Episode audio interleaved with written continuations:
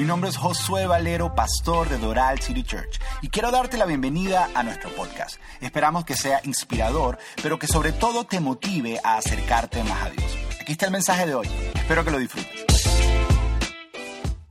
Quiero presentarles una verdad que es el fundamento para toda la serie. La serie se llama Primero lo Primero.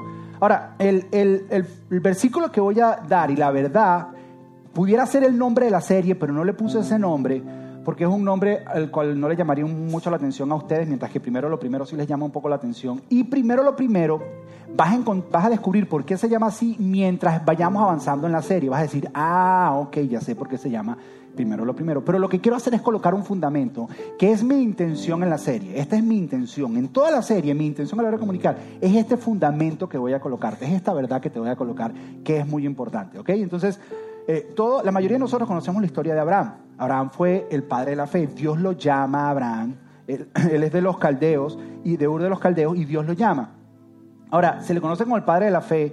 Abraham era un hombre de mucha fe, pero tuvo sus dudas y tuvo sus momentos difíciles, no porque tuvo una fe perfecta, sino que fue el primero en creer en el Dios verdadero. Eh, cuando él vivía en Ur de los Caldeos, en ese entonces había muchos ídolos, tenía muchos ídolos, y Dios le dice lo siguiente, Dios le dice, eh, deja la casa de tu padre y ve a donde yo te voy a indicar. Deja la casa de tu padre y ve. Y cuando dice deja la casa de tu padre, básicamente lo que le está diciendo es deja los dioses de tu padre, deja los ídolos de tu padre, deja las costumbres de tu casa y ve hacia donde yo te muestro. Y Abraham lo hace y Dios le da una promesa.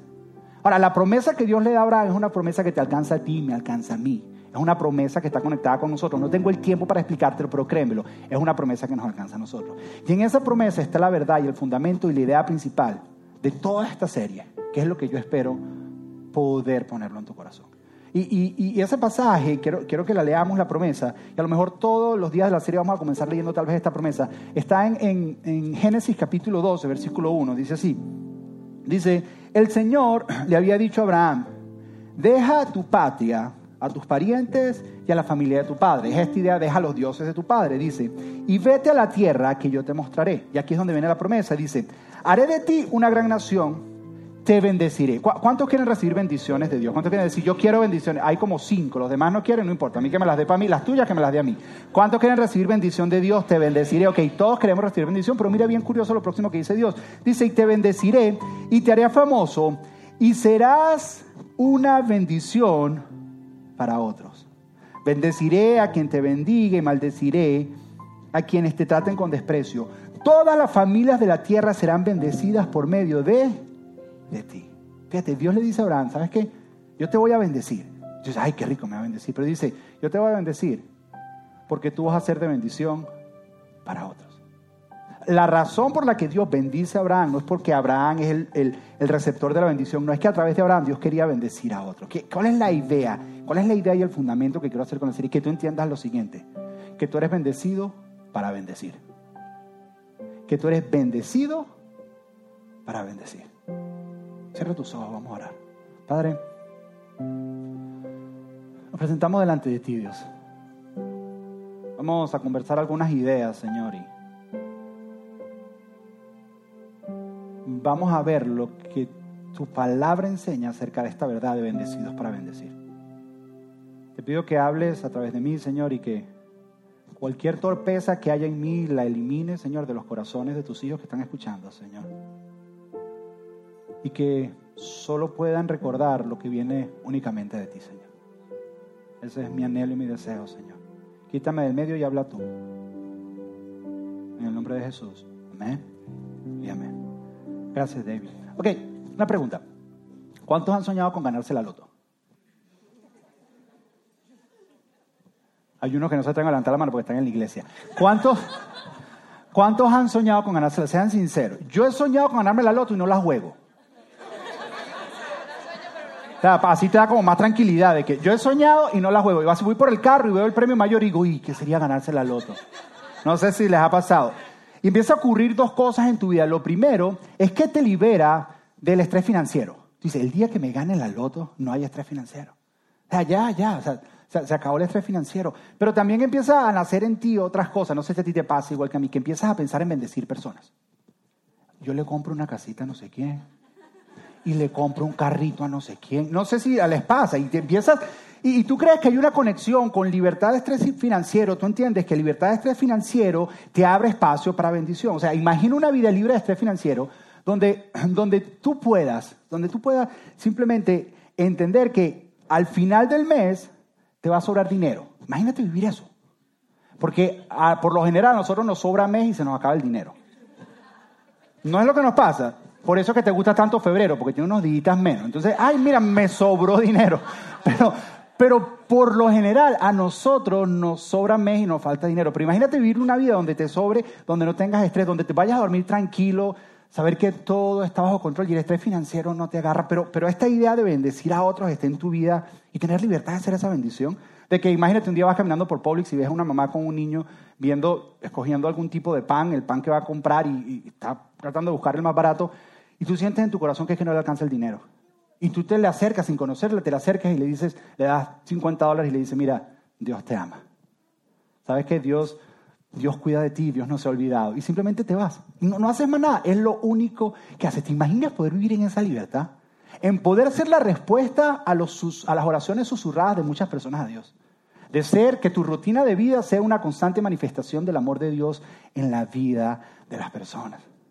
Ahora, una vez más, nosotros pensamos que eso lo podemos vivir el día que nos ganamos la loto. Nosotros decimos, es que el, día que yo me gane la loto, yo le compro un carrito, yo le compro... Pero no, es más, me, estuve leyendo algunos estudios, algunos artículos acerca de las personas que se ganan la loto. Por ejemplo, la revista Times sacó un artículo que decía, ¿cómo ganar la loto convirtió mi vida en una miseria? Que todas las personas que ganan la loto, al final, el premio mayor de la lotería, al final terminan infelices y miserables.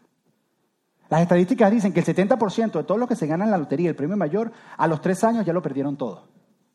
Lo pierden todo. Y algunos se lo ganan varias veces y lo vuelven a perder. Algunos se divorcian, algunos quedan en bancarrota y algunos hasta se suicidan. ¿Por qué? Porque tú piensas, aquel día que yo, es que, es que voy a poder ser bendecido para bendecir. Señor, bendíceme con la loto para poder bendecir a otro. Eso es lo que muchos pensamos. Hay otro artículo, la revista Forbes dijo un artículo muy parecido, dijo, ¿cómo ganar la loto hace que las personas pasen de una gran ganancia a un gran estrellón? ¿Cómo pasan? Y en este artículo algunas personas decían, una persona en particular decía, a mí me hubiera gustado haber roto el, el ticket ganador. Porque esto me ha dañado la vida. Dice, personas que amaban, tuve que separarme de ellas porque me estaban buscando por... O sea, ya no sentía que me amaban a mí, realmente me estaban buscando a mí. Otra, otra pareja dijo, nosotros pensamos cuando nos ganamos el loto se iba a acabar todo el, el conflicto matrimonial que había en nosotros. Pero no, se intensificó y nos divorciamos por ganar la lotería. Personas decían, la lotería, en una frase decía, la lotería me secuestró la vida, me robó mi vida. Y otro decía, estaba más feliz cuando era bancarro, cuando estaba, cuando estaba de pobre estaba más feliz cuando estaba de pobre. O sea, que, esta idea de ganar y la felicidad de encontrar no la encuentras ahí. Poder ser bendecido para bendecir no lo encuentras en la cantidad de dinero. Hay otros que dicen, no, bueno, tal vez no ganando al otro, pero si soy millonario. ¿Sabes que los millonarios se preocupan y tienen la misma ansiedad que el, por el dinero igual que tú y que yo? Lo único que el problema de ellos tiene más ceros que el tuyo, pero es la misma preocupación. Es más, puede ser un poco más grande porque las estadísticas dicen que ellos toman más antidepresivos y medicinas para la ansiedad que tú y que yo. Y que las estadísticas de suicidio entre los millonarios es mucho más alta en nuestra vida. Entonces no tiene que ver, pero, pero Dios quiere que vivamos una vida bendecida para bendecir. Entonces, ¿cómo lo hacemos? Lo primero que quiero que entiendas es que para vivir una vida bendecida para bendecir no tiene nada que ver con la cantidad de ingresos que te llegue a tu vida. No, eso, eso no es lo que mide tu vida bendecida para bendecir. No es la cantidad de ingresos. Eso, eso no está determinado por eso. Está determinado por una verdad, que, que es lo que te quiero presentar. Pero antes de que tú puedas abrazar esta verdad, solo necesitas un requisito. Ahora, este requisito no, es un talento, no es una habilidad, no es una aptitud, para, no es nada de eso. Es un requisito. Es simple, pero no es fácil. Hay muchas cosas que son simples, pero no son fáciles. Jesús le dijo a sus discípulos, sígueme, eso, eso es facilito, es simple, es fácil de entender. Sígueme, ok, sí, te voy a seguir. Pero seguir a Jesús no es fácil.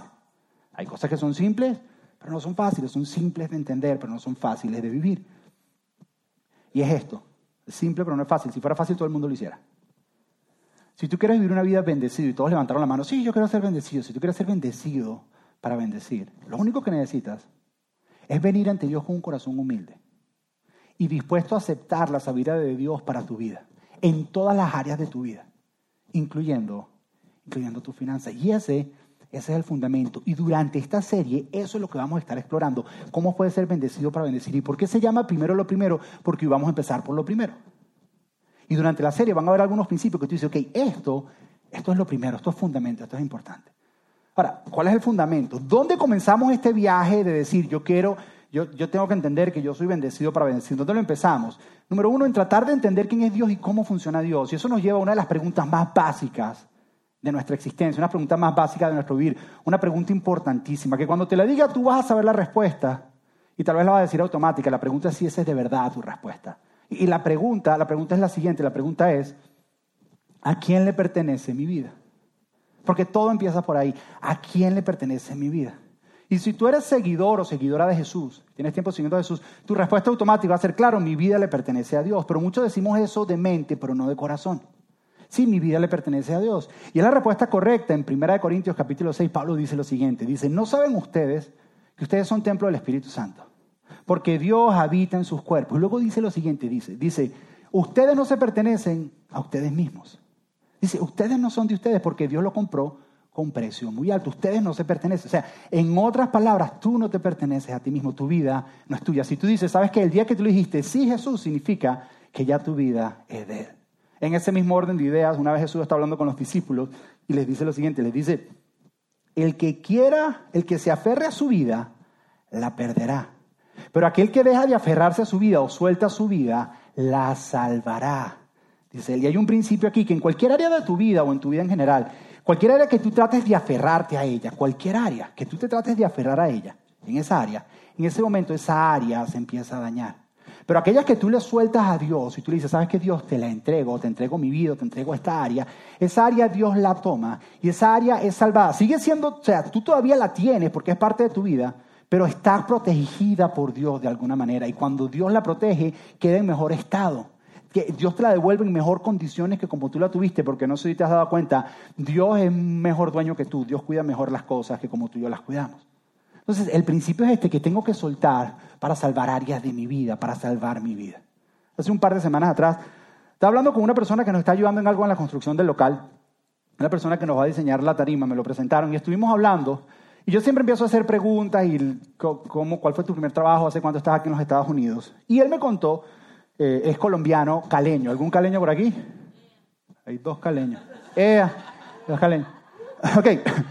Entonces yo, le pregunté a él, se llama Jason, le dije, Jason, cuéntame, ¿cuál fue tu primer trabajo? Dice, mi primer trabajo, y es un trabajo bien extraño, yo no sabía que eso existía. Dice, mi primer trabajo era montarme en una compañía de demolición, era montarme en unos andamios muy altos con un martillo electrónico y demoler algunas paredes quitar algunas cosas de unas paredes y demolerlas y luego una compañía venía a hacer otra cosa, pero ese era mi trabajo. Entonces se montaba como los que limpian los vidrios, pero era en paredes, se montaba en un andamio. Y me cuenta que un día él estaba en la parte arriba, en el andamio, en la parte arriba, con su taladro, y estaba con un compañero. Y que mientras están allá arriba, un momento él apagó el taladro y él escucha, clic, como que el andamio se empezó a soltar. Entonces, hay varios sistemas de seguridad y el primer sistema de seguridad que tienen es que él agarra un gancho que tiene, un arnés que tiene y lo agarra de un gancho que tiene por si se cae el andamio. Entonces, él queda colgado y se salva. Entonces, él hizo eso, en el momento que él hace eso, el andamio se suelta y el amigo no tuvo la oportunidad de hacer eso. Y el amigo empieza a caer. Cuando empieza a caer, hay otro segundo sistema de seguridad que en ese mismo arnés hay una cuerda que vaya, ellos tienen un seguro, que es con el que bajan y suben el andamio, pero el seguro es bien particular. El seguro, cuando tú lo aprietas, se abre y cuando tú lo sueltas se cierra. Entonces, su, reacción natural era salvar su vida, aferrarse a su vida, era apretarlo y mientras se apretaba él iba cayendo.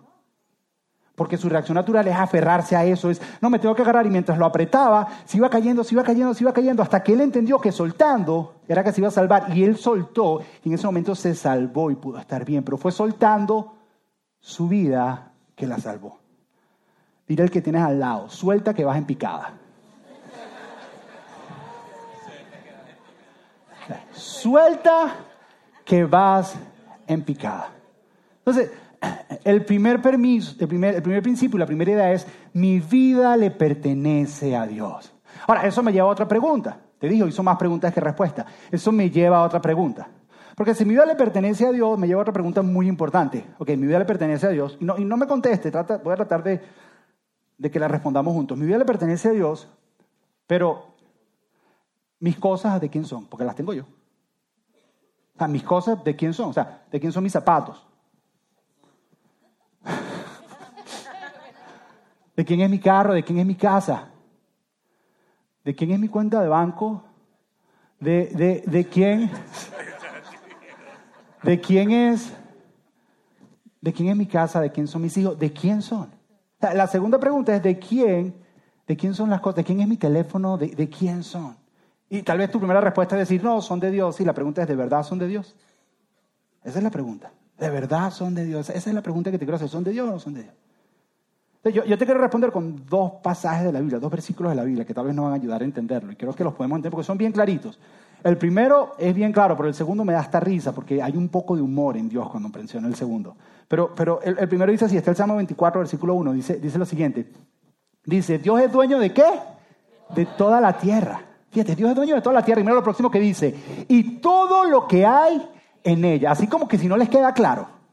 No sé si te das cuenta, porque hay gente que puede pensar que Dios es dueño de la tierra, pero no de lo que está dentro de la tierra. Como hay gente que puede pensar, Dios es dueño de mi vida, pero no de las cosas que yo tengo. Él es dueño de la tierra y de todo lo que hay en ella. Y luego dice, también es dueño de todo el mundo y de todos sus habitantes. Yo creo que eso queda claro. O sea, Dios es dueño de todo. Pero solo por diversión veamos otro pasaje. Porque en este pasaje en este pasaje Dios tiene hasta un sentido del humor un poquito medio sarcástico. Yo creo que Dios a veces tiene unos sentidos del humor así. Yo no creo que es sarcástico, pero sentido del humor. Veámoslo de esa manera. Y, mira, mira, mira lo que dice. Este es el Salmo 50. Mira lo que dice. Salmo 50, versículo 10 dice, este es Dios hablando. Lo primero del salmista, pero este es Dios hablando. O sea, Dios, Dios nos quiere dejar claro y dice, yo soy dueño. ¿Quién es dueño? Dios. Dice, yo soy dueño de los animales del bosque y de ganado de los cerros. Y luego continúa y, dice, yo conozco muy bien a todas las aves del cielo y siempre tomo en cuenta los animales más pequeños. Y aquí está el punchline del chiste de joke, del joke de Dios. Aquí está, así viste, cuando estás en... Y Dios dice, Dios dice, si yo tuviera hambre, no te pediría de comer. Dios con hambre. Si yo tuviera hambre, no te pediría de comer, pues yo soy dueño del mundo y de todo cuanto hay en él. Dios con hambre. Dice, si yo tuviera hambre, no te pediría permiso. Este, Dios, Dios nos está diciendo lo siguiente. ¿Tú ves la manada de leones? Sí, míos. ¿Tú las vacas? Sí, mías. ¿Ves los árboles en el los árboles, perdón, los árboles están en el cielo, los pajaritos en el cielo? Bueno, no los puedo ver todos, yo sí los veo todos, no importa, son míos. Y si tengo hambre de comer pollo, no tengo que pedir permiso. Porque todo, todo es mío. Dios es dueño de todo. Si tú tienes un anillo de diamante, no es tuyo, es de Dios. Porque ese diamante es el que se formó en el centro de la tierra, en un carbón. ¿En la tierra de quién? De Dios. Tener un collar de perlas no es tuyo. ¿De quién es? Es de Dios. Porque se formó en lo profundo del océano, que es de Dios. En una ostra que es de Dios. El dinero que tienes en tu billetera no es tuyo es de Dios. Porque el papel, ¿sabe dónde salió? De un árbol, en un bosque, que es de Dios. En la tierra, de Dios. Tu casa no es tuya. Porque todos los materiales que se usaron para construir tu casa son de Dios. Tu carro no es tuyo. Todo lo que tenemos y disfrutamos nosotros viene de la creación de Dios y toda la creación es de Dios. Así que todo es de Dios. Todo es de la cara de ustedes es para tomarle una foto. Todo es de Dios. Todo. Ahora, lo que tenemos que entender, porque este, este es, cuando digo esto, este, este es el susto que te da y te voy a tratar de explicarte por qué sientes esa presión y dice, como este tipo me está diciendo esto, te, voy a tratar de explicártelo. Primero que tienes que entender es que Dios no es egoísta. Todo es de Él, pero Dios no es egoísta. Sino todo lo contrario, Dios es generoso. Dios, eh, su generosidad es extravagante. Él se deleita en la generosidad. La Biblia habla que el amor de Dios es amor ágape, que es amor de sacrificio. Amor que da mucho más allá, amor que da hasta doler, amor que da hasta, o sea, a lo máximo que puede dar. Dios, Dios, que es dueño de todo, Él le llena su corazón de alegría y se complace dando regalos. Esa es su naturaleza. Dando bendiciones, Él se alegra y, se complace porque esa es su naturaleza. ¿Qué es lo que pasa? Que a nosotros nos cuesta entender eso y por, eso nos sentimos así, porque nosotros, todos los que estamos aquí, empezando el que te está hablando, somos egoístas y somos codos todos. Somos tacas, somos codos todos. Todos. Todos los que estamos aquí. Ponte a pensar, los niños, entre las primeras palabras que un niño aprende, entre dada, mis hijos aprenderán a decir papá antes que mamá. Dada, Entre decir mamá, entre la primera, ¿cuál es la próxima que aprende? Mío. Entre las primeras cinco palabras que un niño aprende, aprende a decir mío, mío. Y nadie se lo enseña. Es más, tú tratas de enseñarle lo contrario. Pero a él le nace natural, porque eso viene en nuestra naturaleza, naturaleza de pecado. Dice, mío, mío. Es más, si tú has tenido hijos, tú sabes que tú puedes ver esta verdad en la vida de tu hijo incluso antes de que aprenda a hablar. A un niño que está chiquito, que todavía no aprende a hablar, quítale algo que le está gustando para que tú veas cómo se pone. Y te arma un berrinche, no sabe cómo hablar, pero te está queriendo decir que eso que él tiene es mío. Y todos nosotros tenemos eso. Y hay algo dentro de nosotros que siente que si nos lo quitan nos morimos. Hay algo que nosotros que siente que nuestra vida depende de eso. Y ni siquiera mientras vamos creciendo, entonces es compararnos con otros que tienen y cómo él va a tener más que yo. Y empezamos en eso y caemos como si nuestra vida dependiera de eso. Entonces por eso nos cuesta creer que Dios es generoso, porque a nosotros no lo somos. Pero esta verdad de la generosidad de Dios, pero y esta declaración de nosotros de decir que es mío nuestra naturaleza, nos lleva a una encrucijada, nos lleva a un punto de decisión en nuestra vida, a un punto muy importante. Y es que tú tienes que decidir, en algún momento en tu vida, puede ser hoy o puede ser más adelante, pero en algún momento de tu vida tú tienes que decidir cuál declaración es válida para tu vida. Que Dios dice que todo es mío o la declaración tuya de tu naturaleza que dice que lo que tengo es mío. Tú tienes que escoger. O la declaración de Dios que todo es mío es lo que es válido para mi vida y es verdad. O que yo digo que todo es mío. ¿Qué va a dirigir tu vida? La declaración de Dios que dice, ¿es mío? O la naturaleza tuya que te está diciendo que es mío. Tú tienes que decidir. Puede ser hoy o puede ser más adelante en tu vida. Pero eso es lo que dirige tu vida. Y hasta que tú no entiendas esto, no vas a poder ser bendecido para bendecir. No vas a poder recibir una verdadera bendición. Tal vez esto te ayude a entender. Es un poquito de lógica. Si al principio tú dices que tu, que tu vida le pertenece a Dios, significa que todo lo que tú tienes es de Dios. Es lógica y no te puedes escapar. La pregunta es, si nada de lo que tengo es mío y todo es de Dios, entonces ¿qué soy yo? Un administrador. Nosotros somos simplemente administradores. Y los administradores no son dueños. Los administradores tienen cosas, pero no son dueños de nada. Los administradores tienen cosas, pero no poseen nada. Y si no posees nada, nada te posee a ti. Y así es que eres libre. Así es que eres libre de la maldición, si lo quieres llamar, del materialismo. Así es que eres libre del control que el materialismo quiere tener en tu vida. Cuando tú entiendes que eres simplemente, mira, que eres simplemente un administrador. Hasta que tú no entiendas que eres un administrador, nunca vas a recibir una verdadera bendición de Dios. Sí la vas a recibir, pero no la vas a poder disfrutar de la manera en que Dios quiere que la disfrutes. Hasta que tú no entiendas que tú eres simplemente un administrador y Él es dueño de todo, nunca vas a poder hacerlo. Nunca. Somos simplemente administradores. Y cuando somos administradores, reconocemos y entendemos que tenemos cosas, pero no somos dueños de nada.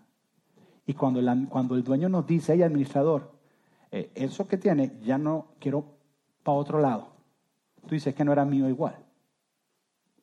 Entonces, se lo das a donde, a donde el dueño te dice que tiene que ir. A donde el dueño te dice que tienes que ir.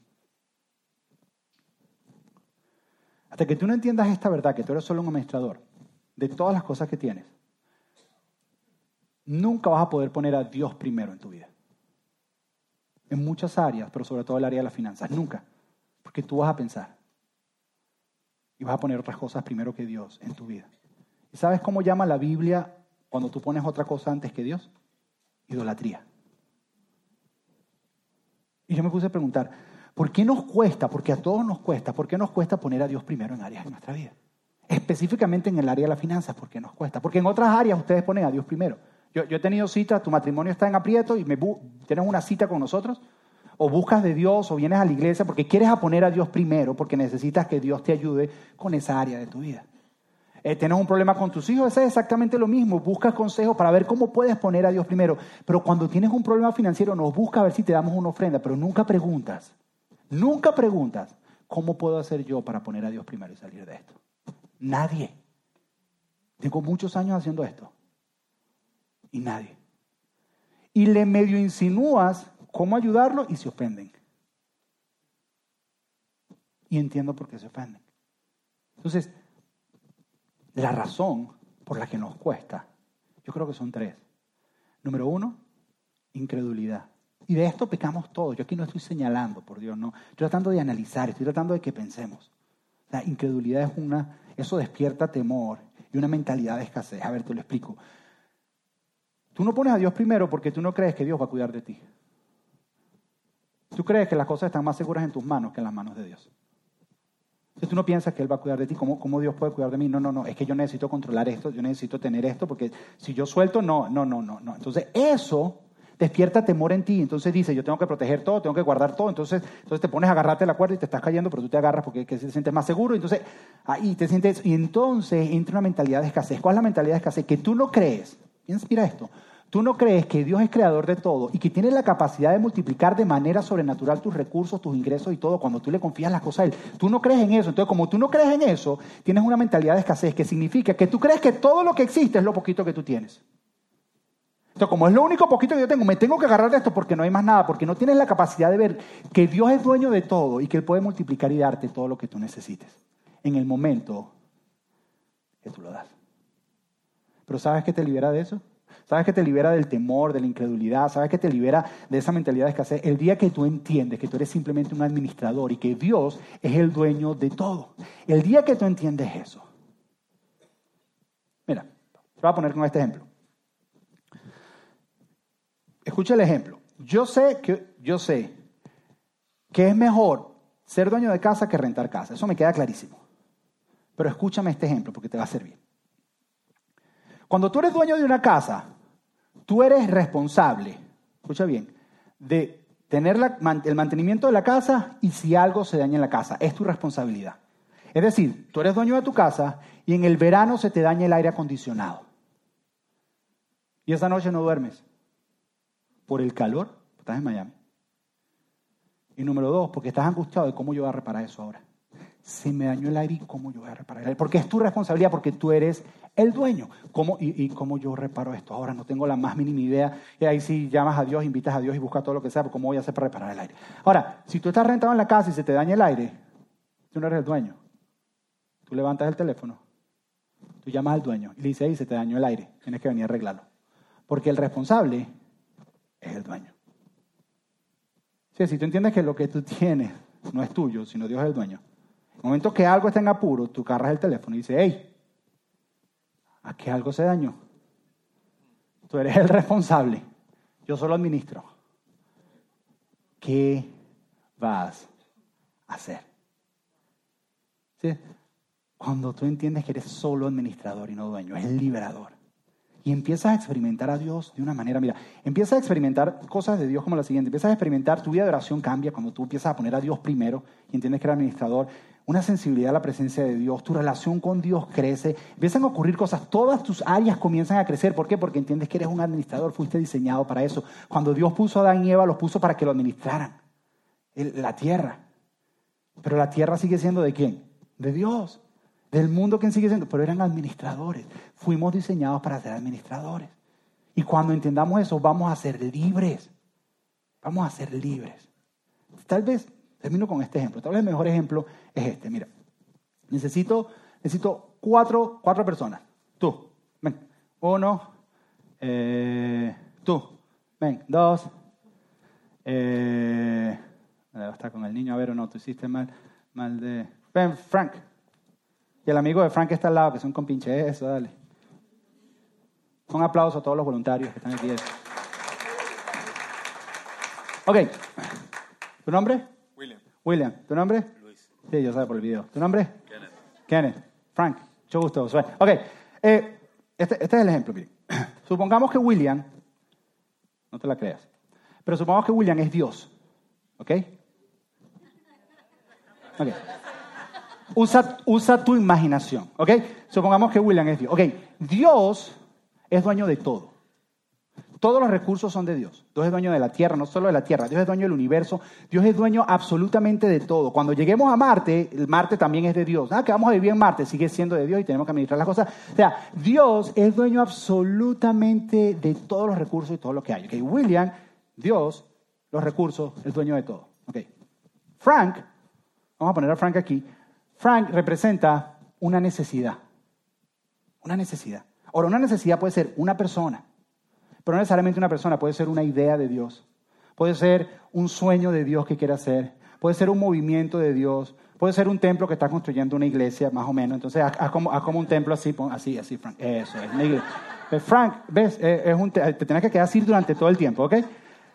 Mándale la foto a Marianne. Deja tus manitos ahí. Se te caen los pantalones. Dale, dale, ahí, ok. Necesita correr a Dios. Ok. Entonces, Frank, Frank es una necesidad. Ahora, aquí están los recursos que Dios tiene, pero los quiere hacer llegar a donde hay una necesidad. Entonces, ¿qué hay entre Dios y la necesidad que Dios quiere llegar? ¿Sabes qué hay? ¿Sabes qué hay? Estás tú, el administrador. Estás tú en la mitad. Entonces, Dios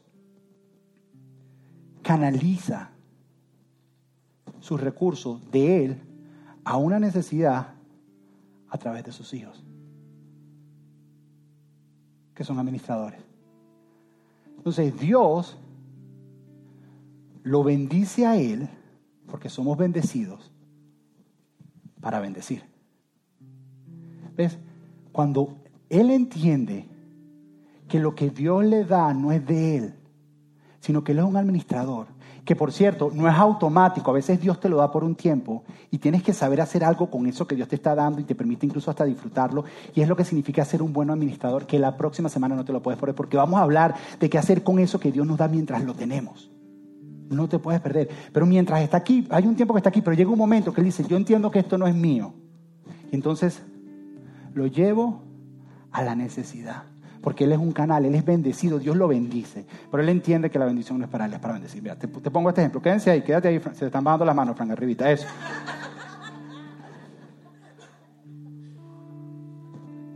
Frank está orando, en su vida había rezado tanto. Ok.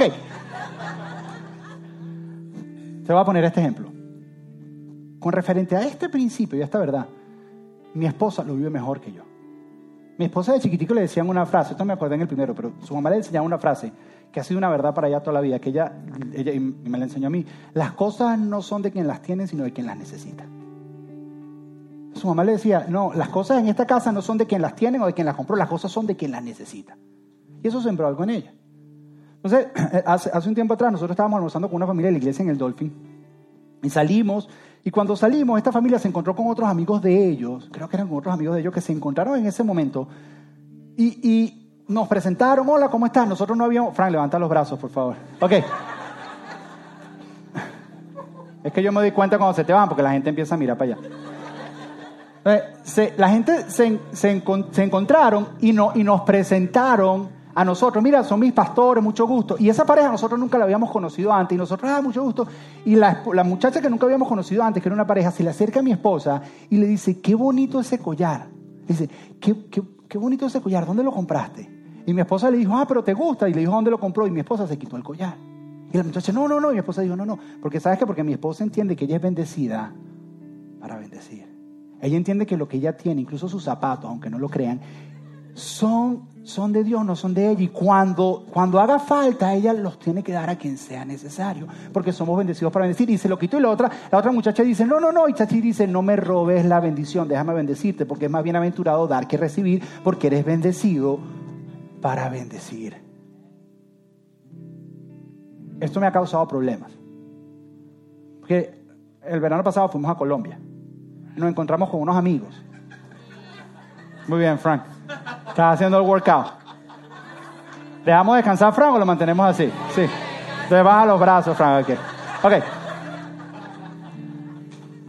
La semana, el, verano pasado estuvimos, estuvimos en Colombia nos encontramos con una amigo argentina que no vemos hace rato. A mí me gusta mucho hacer videos para Instagram y, es algo, un hobby mío personal y hago cosas. Y, me había comprado un ring light que le pones el teléfono para hacer videos en lugares oscuros y ese tipo de cosas. Y cuando estábamos allá, nos encontramos con unos amigos de nosotros que no veíamos hace tiempo y una de ellas es fotógrafo y me dice, mientras yo tengo el ring y estoy así tomando los videos a ellos, lo que se me dice, ¿qué es eso? Y yo le digo, no, un ring light que compré. Y, y me dice, wow, qué bueno, ¿y dónde lo compras? Y mi esposa escuchó.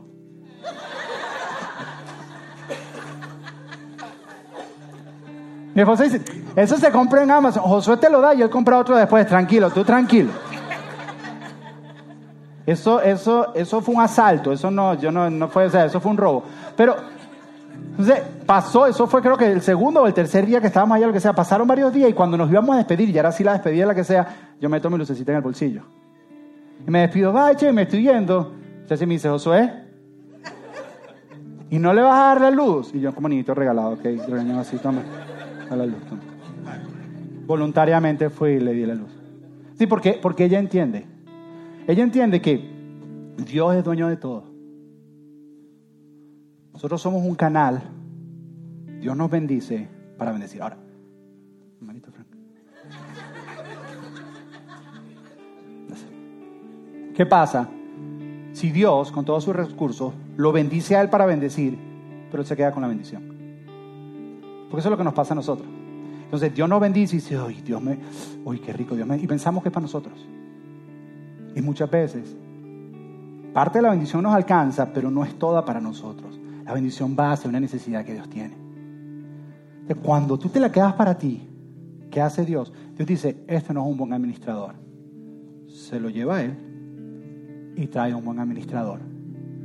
Ya no lo bendice a él y trae a un buen administrador que sí lleve a la necesidad que él tiene. Y tú piensas en ese momento, pero Dios sí es malo. ¿Cómo Dios lo deja bendecir? No, Dios no es malo, Dios es bueno. Es más, Dios no lo sigue bendiciendo no porque es malo, sino porque lo ama. Porque Él sabe que si Él sigue bendiciendo a un mal administrador, lo que le hace es daño. Porque se empieza a quedar con la bendición. Porque Dios lo que quiere, escucha bien, Dios no quiere estanques, Dios quiere ríos. Porque en un estanque las cosas se pudren y se dañan. ¿Sabes por qué el mar muerto se llama mar muerto?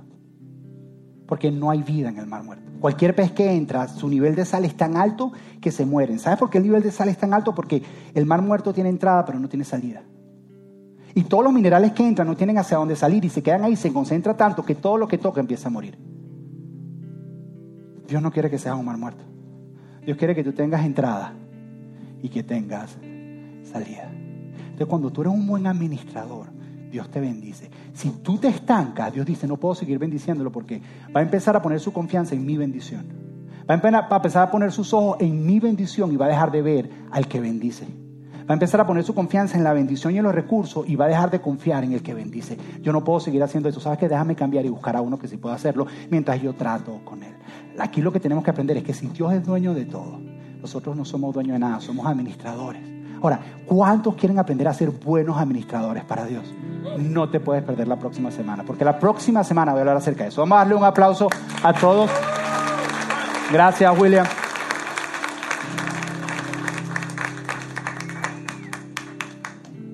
Esta es la idea. Dios es dueño de todo. Yo soy solo un administrador. Yo tengo cosas, pero no soy dueño de nada.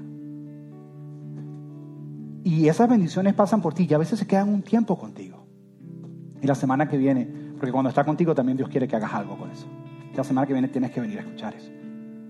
Pero hoy quiero terminar de una forma diferente. Empecé diferente y voy a terminar diferente. Y es lo siguiente. Hemos escuchado algunas ideas, hemos escuchado algunos pensamientos, hemos escuchado algunos versículos. Y yo espero que Dios te haya hablado. Entonces lo que voy a hacer es, en vez de darte una aplicación o qué hacer, que creo que queda clara, Voy a pedirte que donde estás cierres tus ojos. Cierra tus ojos, donde está todo el mundo con los ojos cerrados. Y mientras Cristo toca la guitarra, mientras Él toca, yo quiero que tú le preguntes tú a Dios, que el Espíritu Santo te diga, ¿qué tengo que cambiar en mí? ¿Qué acciones tengo que tomar? ¿Qué manera de pensar en mí tiene que cambiar? ¿Qué, ¿Qué necesito hacer con esto? ¿Qué de lo que se habló aterriza en mi corazón y necesito una acción de mi parte? ¿Y cuál es esa acción? Y ahorita me voy a callar por unos segundos. Está en ese tiempo tú con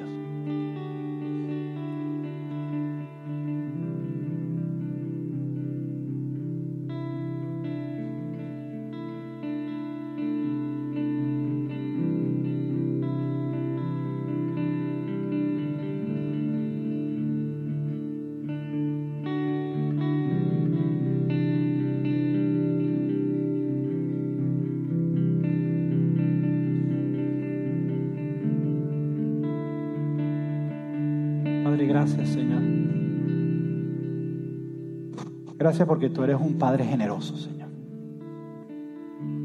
Gracias porque tú nos bendices, Señor. Y si vamos a ver, nos das mucho más de lo que realmente necesitamos, Señor. Porque cuando analizamos nuestra vida, tenemos más de lo que necesitamos, Señor. Tenemos lujos. Tenemos privilegios, Señor. Y tú te complaces. No hay nada malo en tener lujos, Señor. El único problema aquí es que entendamos que esas cosas son de nosotros, Señor. El único problema aquí es que pongamos nuestra confianza en eso y que, y que nos creamos dueños de eso cuando tú eres dueño y nosotros administradores, Señor. Permítenos entender esta verdad, Señor. Para que en el momento que tú nos pidas, tengo una necesidad aquí, necesito que vayas y la apoyes, nosotros vayamos y la apoyamos, entendiendo, entendiendo que, que tú estás bendiciendo y nos estás usando como canal de bendición y que eventualmente más recursos fluirán, porque queremos ser tus ríos de bendición, Señor. No queremos ser estanques, queremos ser ríos, Señor.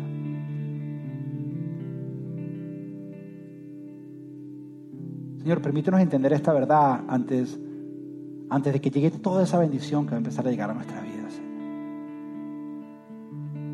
Señor, que entendamos que somos administradores y no dueños. Que tenemos, pero no poseemos. Porque todo, todo es tuyo. En el nombre de Jesús. Amén Gracias por escuchar. Esperamos que este mensaje haya sido práctico y relevante para tu vida. Queremos animarte a que te suscribas en el podcast para que así te mantengas al día con nuestros mensajes más recientes. Si quieres más información acerca de Doral City Church, puedes ir a nuestra página web doralcitychurch.com. Una vez más, gracias y hasta la próxima.